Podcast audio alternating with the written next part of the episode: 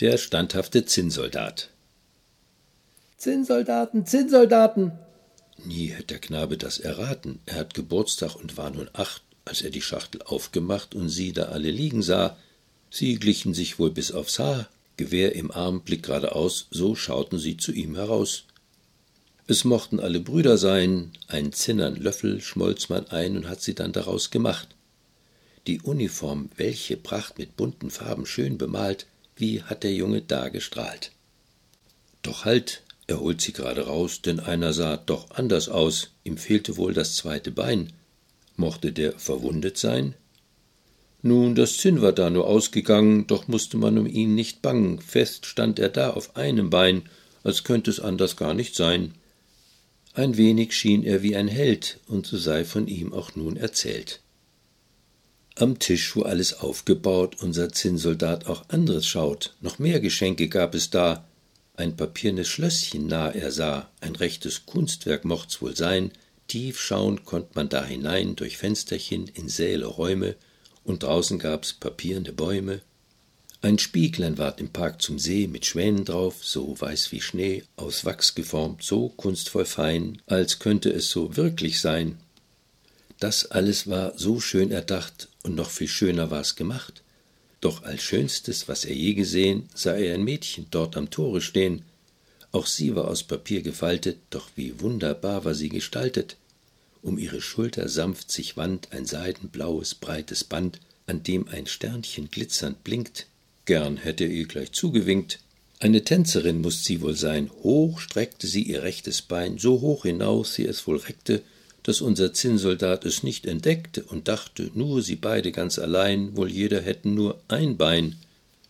So hatte gleich verliebt er sich. Das wäre eine Frau für mich. Doch wurde ihm sogleich schon klar, dass sie wohl viel zu vornehm war, wohnt in dem prächtig Schlosse dort. Die Schachtel war wohl kaum der Ort, wo fünfundzwanzig an der Zahl gestapelt lagen voller Qual.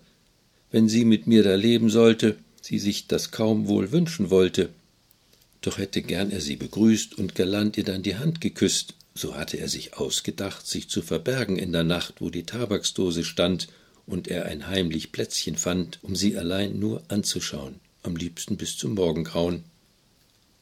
Als dann der Abend brach herein und im Bette mochten alle sein und seine Brüder nach des Exerzierens plagen schon in ihrer dunklen Schachtel lagen, da ist das Spielzeug aufgewacht, hat fröhlich laut Radau gemacht, man spielt Besuch und auf der Schlacht, und jeder hat gleich mitgemacht. Der Nussknacker, nun, man glaubt es kaum, schlug rückwärts einen Purzelbaum, und der Griffel, ohne dass die Hand ihn führte, frei auf der Schiefertafel rumspazierte. Der Kanarienvogel hinten dort im Käfig, obwohl er war schon ziemlich schläfrig, konnt ruhen doch nicht bei dem Krach, so blieb er lieber gleich ganz wach, und wie's Federkleid im Mondschein schillert, hat dann in Versen er dazu getrillert. Gar lustig ging es da nun zu, auch die Soldaten fanden keine Ruh und hätten gern in Reih und Glied gesungen ein Soldatenlied. Doch die Schachtel war zu fest verschlossen, und so mussten sie verdrossen dicht gestapelt drinnen bleiben und konnten lauschend nur dem fröhlich treiben. Zwei nur standen stumm allein, sie und er auf einem Bein, die Tänzerin und der Soldat, konzentriert und akkurat, sie auf einer Zehenspitze, er in Uniform und Mütze, das Gewehr an sich gedrückt, hat er zu ihr nur hingeblickt. Als zur Mitternacht die Glocke klang, der Deckel von der Dose sprang, doch drinnen mocht kein Tabak sein, das Ganze war wohl nur zum Schein, denn ein Kobold kam herausgekrochen, hat gleich zum Zinnsoldat gesprochen. Halt deine Augen nur im Zaum. Der tat jedoch, als hört er's kaum und wollt sich auch nicht weiter sorgen. Ja, warte nur bis hin zum Morgen. Als der Junge früh erwachte und die Soldaten gleich zum Fenster brachte, war's da der Kobold, war's der Wind, der's Fenster zuschlug da geschwind? Denn unser Zinnsoldat, der vorne stand, purzelt übern Fensterrand, stürzt drei Stockwerk tief hinab und dachte schon, er seh sein Grab, als kopfüber gleich im Sand ersteckte und sein eines Bein nach oben reckte. Bub und Magd waren schnell gekommen, hätten gern ihn wieder mitgenommen, doch konnten sie ihn nicht entdecken und suchten doch in allen Ecken. Der Zinnsoldat sie wohl erblickte, doch dachte, dass es sich nicht schickte, jetzt laut zu schreien Schaut hierher. in Uniform mit Schießgewehr. So starrt er auf den dunklen Sand und fragt sich doch, wer ihn wohl fand, und stark kopfüber weiter fest. das Schicksal sich nicht steuern lässt.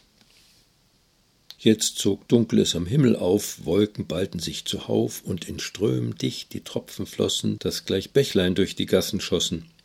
Da kamen Buben angerannt, den Zinnsoldat gleich einer fand. Der kriegt ein Boot, du wirst schon sehen, und er wird da der Kapitän.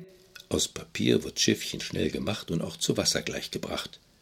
Der Soldat stand mittendrin. Hoff nur, dass ich zu schwer nicht bin. Und schon ging los der wilde Ritt, die Buben liefen lachend mit, als das Wasser durch den Rinnstein schäumte. Der Soldat derweil vom Mädchen träumte, hielt fest umschlossen sein Gewehr, blickt kerzengerade vor sich her, und wie's Schiffchen sich auch drehte, wand, er kühn auf einem Bein dort stand. Da trieb das Boot in eine Lücke unter einer Rinnsteinbrücke, und dunkel war es gleich wie zur Nacht.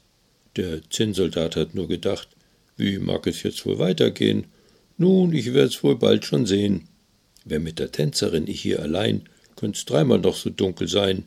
Auf jeden Fall schien es ihm klar, dass der Kobold schuld an allem war. Da sah er plötzlich aus dem Dunkeln zwei glühend Augen, böse funkeln. Das Schiff woll stoppen eine Ratte. He, ob einen Pass dabei er hatte. Doch stumm hielt er das Gewehr umschlungen. Das Vieh ist gleich ihm nachgesprungen mit wildem Geifer, lauten Zischen. Ich lasse hier dich nicht entwischen. Doch sah er standhaft geradeaus. Gleich hol ich aus dem Boot dich raus. Da schoss das Schiff fort in der Flut, da schnell verschwand der Augenglut. Gleich spürte schon das Tageslicht, doch recht geheuer schien's ihm nicht, denn zu hören war ein dumpfes Brausen, und er sah sich schon hinuntersausen, wo's Wasser stürzte den Kanal, als wär's ein großer Wasserfall. Standhaft hielt er sein Gewehr und schaute gerade vor sich her, doch schien es ihm nun völlig klar, dass sein Boot nicht mehr zu retten war. Das Wasser drang bereits herein, es mochte wohl halb voll schon sein und sank bedrohlich tiefer jetzt, denn das Papier hat sich zersetzt noch drehte es sich in wilden Runden, dann war es auch schon fast verschwunden. Eine Welle schlug ihm überm Kopf, da sank hinab der arme Tropf, und wie er spürt, jetzt geht's dahin, dacht er an seine Tänzerin, er würde sie wohl nie mehr sehen, denn jetzt war's wohl um ihn geschehen. So erinnert er das Liedchen dann, Fahre, fahre, Kriegesmann, den Tod musst du jetzt wohl erleiden, voneinander würden sie nun scheiden. Da ging das Schiffchen gänzlich unter und stürzte zum Kanal hinunter. Noch hat mit den Wellen er gerungen, doch ward gleich von einem Fisch verschlungen. Noch dunkler schien es dort im Magen, die Enge war kaum zu ertragen. Doch standhaft war der Zinnsoldat, nahm Haltung an, lag kerzengrad, das Gewehr wie immer fest umschlossen. Der Fisch ist hin und her geschossen, und der Soldat dacht ganz benommen, ich denk, ich bin ihm nicht bekommen, doch plötzlich wurde es ganz still. Was der Fisch nun jetzt wohl will? Da fuhr ein Blitzstrahl durch ihn hin. Was ist denn das, wo ich wohl bin? Durchs grelle Licht drang's an sein Ohr. Seht, der Zinnsoldat schaut da hervor. Der Fisch ward gerade frisch gefangen, als die Magd zum Markt gegangen, hat ihn gekauft und mitgenommen, so ist zur Köchin er gekommen. Sie hatte ihn in seiner Mitten bereits zur Hälfte aufgeschnitten, als den Soldat sie sah und ihn entnahm, und so er in die Stube kam, wo jeder mochte gleichwohl fragen, wie kam der in des Fisches Magen? Doch bildet er sich nichts drauf ein. Was sollte schon gewesen sein? Gewehr umfasst, Blick geradeaus. Doch da erinnert er das Haus, wo aus der Schachtel man ihn holte und als Geschenk er dienen sollte. Er dachte gleich an seine Brüder und erkannte sie auch wieder, aufgereiht am Fensterbrett, in Reih und Glied, fesch und adrett. Und auch das Schloss, es stand noch da, herrlich und ganz wunderbar, sogar die Tänzerin auf einem Bein stand noch vorm Tore, ganz allein. Er war gerührt, und es mocht scheinen, als würde Zinn er jetzt gleich weinen, doch für Soldaten schickt sich's nicht. So schaut er grad ihr ins Gesicht, doch sie stand nur da und sprach kein Wort.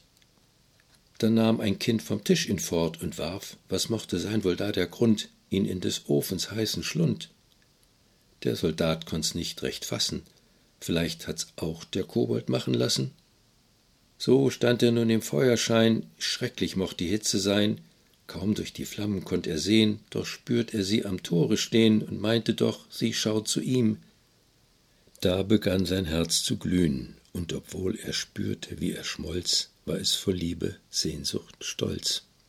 Da fuhr ein Windstoß durch die Tür, erfasst das Mädchen aus Papier und trieb die schöne Tänzerin direkt zum heißen Ofen hin und hinein gleich neben ihn. Doch schon nach wenigen Sekunden war sie im Flammenmeer verschwunden. Als die Magd kam dann am nächsten Morgen, um den Ofen zu besorgen, sah sie, von Asche halb bedeckt, ein kleines Herz aus Zinn versteckt. Und voller Ruß, ganz schwarz verbrannt, sie auch ein kleines Sternchen fand.